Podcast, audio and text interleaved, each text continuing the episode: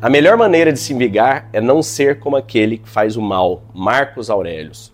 Bem-vindo a mais um episódio da nossa série Líder Inspirador Estoico. E hoje nós vamos falar sobre o relacionamentos, relacionamentos genuínos dentro da sua empresa, dentro da sua liderança. Nós imediatamente somos confrontados né, com a essência do que, que significa ser um líder inspirador.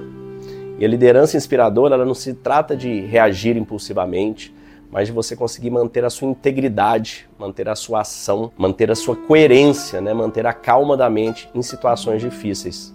Para para pensar, se você estiver seguindo um líder, um general, vamos supor que você esteja em uma guerra e exploda uma bomba lá no acampamento. Você gostaria daquele líder que se apavorasse, saísse correndo?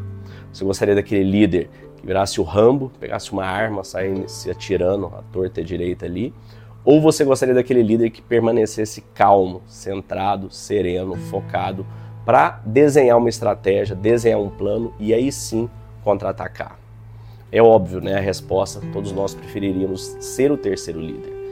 E a liderança estoica é sobre nós buscarmos esses valores, buscarmos a coragem acima de tudo. E ter coragem não é sobre não ter medo, é sobre superarmos o próprio medo. Depois, sermos justos, né? liderarmos pelo exemplo. Não existe outra forma de liderar se não for pelo exemplo.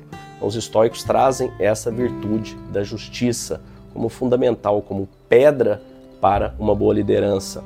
Depois, a temperança. Né? O que é temperança? Muita gente me pergunta. Ela é quase como se fosse um equilíbrio, mas ela é um pouco a mais. Imagina que você vai pôr um tempero na sua comida. O tempero ele não pode ser nem muito, nem pouco, ele tem que ser o tanto exato. Então a temperança é sobre buscarmos esse equilíbrio, essa exatidão em nossos atos, essa exatidão em nossas ações.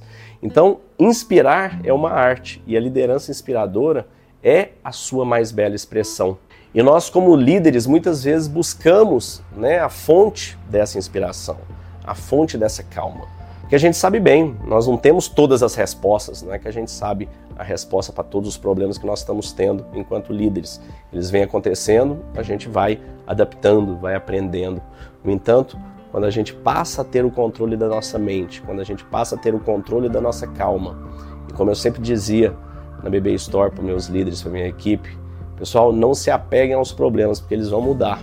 Então, vamos cada vez resolvendo aquelas situações com leveza, com tranquilidade, com disciplina acima de tudo.